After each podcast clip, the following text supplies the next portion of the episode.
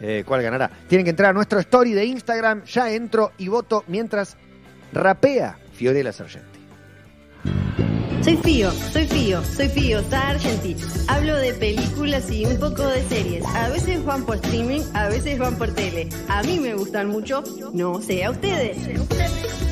Soy Fío, soy Fío, soy Fío, Sargenti. Hablo de películas y un poco de series. Hola Fiorella.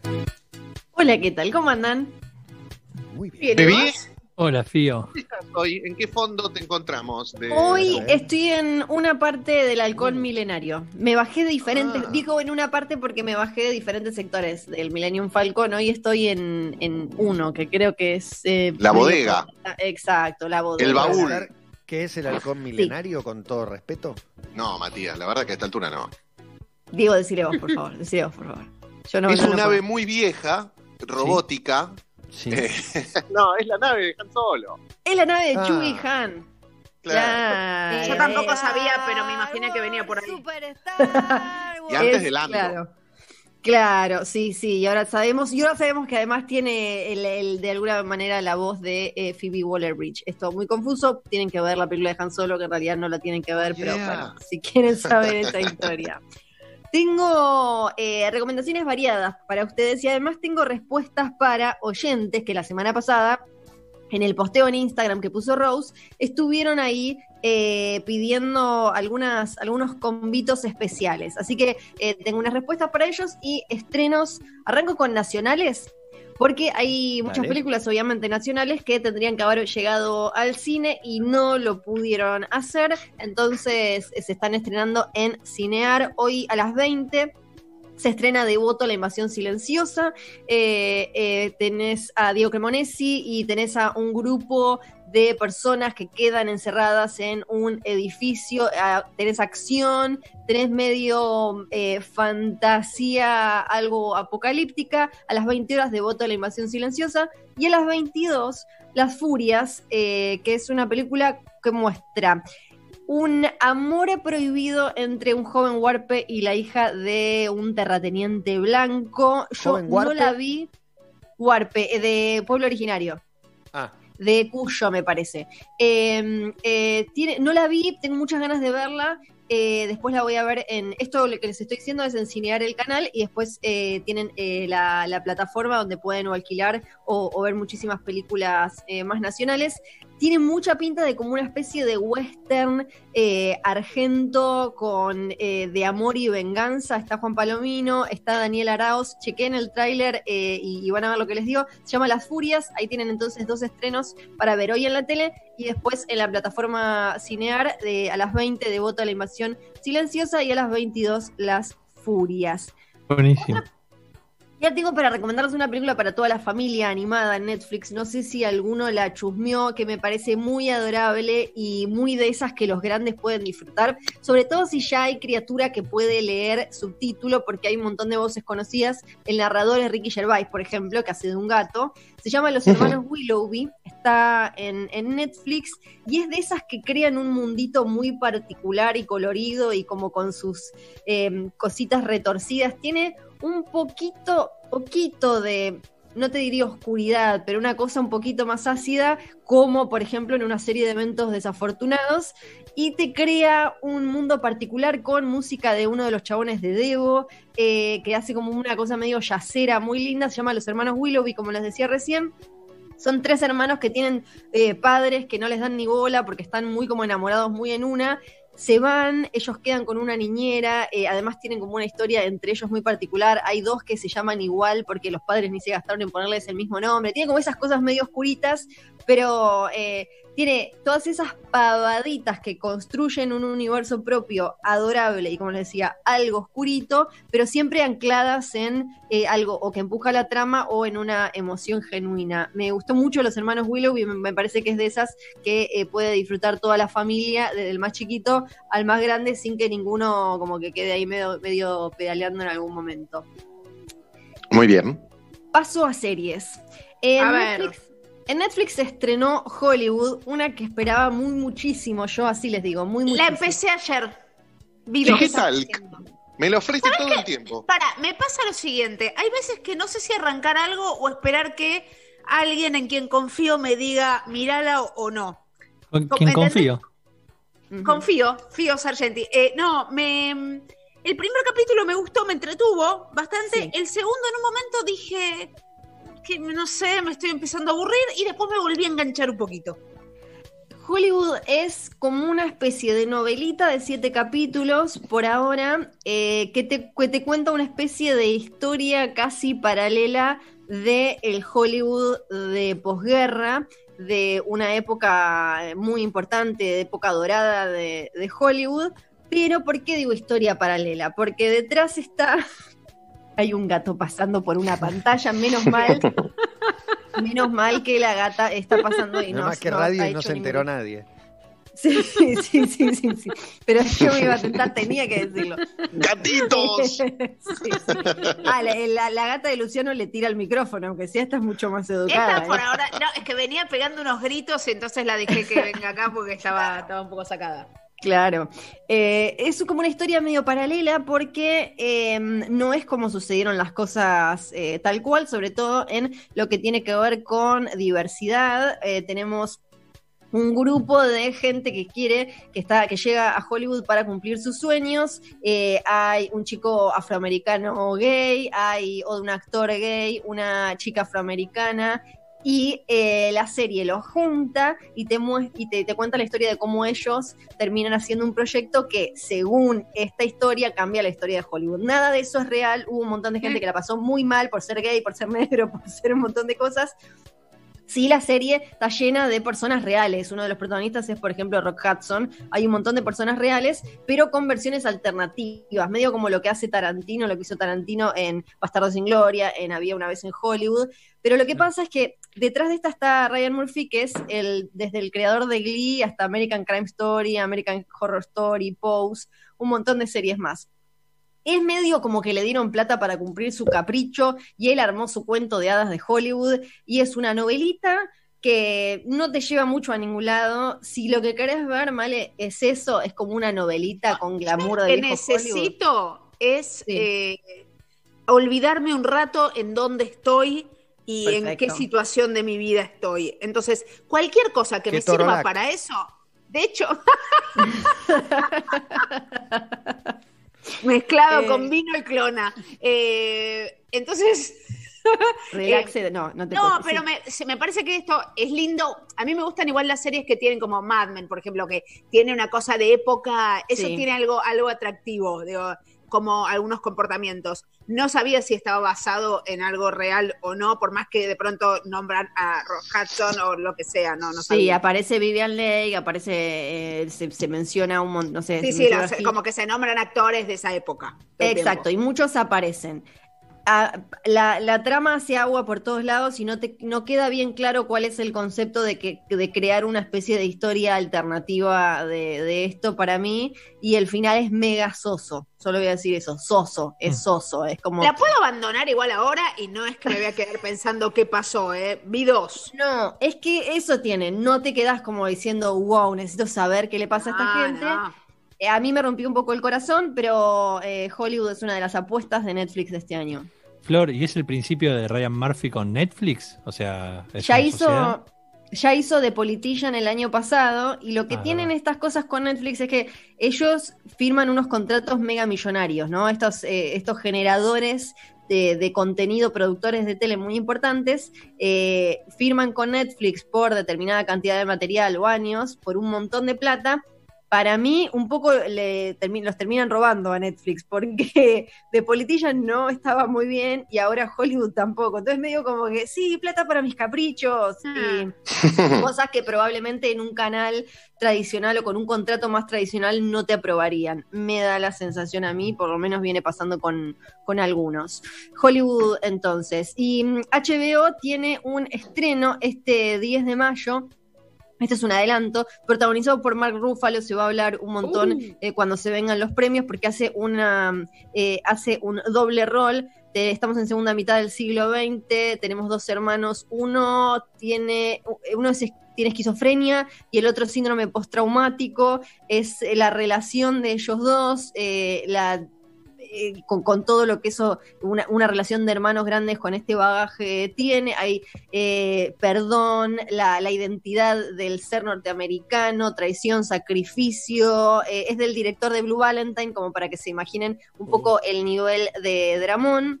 Claro. El libro me gusta porque eh, está basado en un libro, en un bestseller que se leyó en el club de lectura de Oprah. Y aparece como cu- cuando buscas el libro, ahora les voy a contar cómo se llama la serie, aparece en todos lados como fue uno de los libros de la lectura de, de Oprah. Se llama I Know This Much Is True. I Know This Much Is True. Tiene seis episodios. Se estrena este 10 de mayo. Es la nueva apuesta fuerte de HBO con Mark Ruffalo en doble, doble rol. Y rápidamente les, les recomiendo una que no sé por qué nunca se había, había- recomendado, que se llama Poldark. Es romance siglo XVIII, si no, me, si no estoy pifiando. Y eh, es una historia de estas de uno que se había ido a luchar en, las, eh, en la guerra de independencia de Estados Unidos, vuelve al Reino Unido y de golpe la chica con la que se iba a casar está como con otro porque lo daban por muerto y su, lo que era su casa está en ruinas. Bueno, novela, cinco, cinco temporadas, hay, la, la pueden ver en Film and Arts, está en Flow, hay un especial ahora de cómo se hizo, romance, época, Male, ahí si querés tenés drama, romance y época. Eh, ahí Sí, para igual mí- para más que Sí. el- esa época del siglo XVIII, me gusta esta, la época de Segunda Guerra, Ah, como me gusta un poco más eh, actual. Ok, bien, bien, bien. Bueno, eh, se llama lo ves difícil, ahí, ¿eh? los ves con el ¿eh? fucho.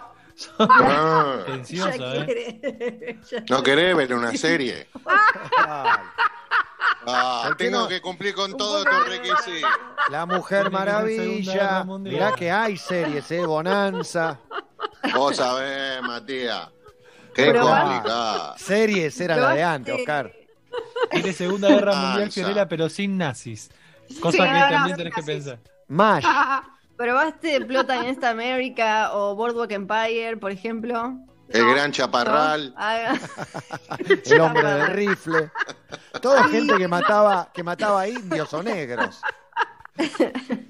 Y para cerrar, tengo algunas respuestas para los oyentes que estuvieron poniendo pedidos de combos para pasar estos días eh, en el posteo que se hizo en arroba basta todo en Instagram. Pidieron, eh, en, en algunos como que resumí pedidos que se repetían, dramón no romántico o no muy romántico.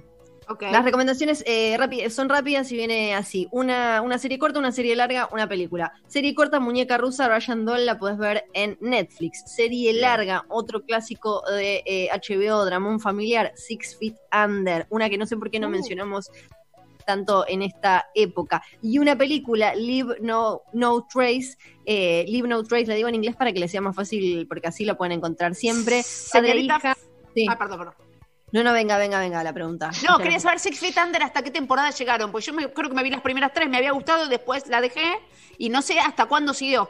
Eh, ay, ¿sabés que ahora no me acuerdo si eran Uh, sorry. seis, cinco? No, es que eh, posta, llega un momento, si me preguntás de Mad Men tampoco, ya te digo eh, exactamente, son como cinco, cinco temporadas. Ok.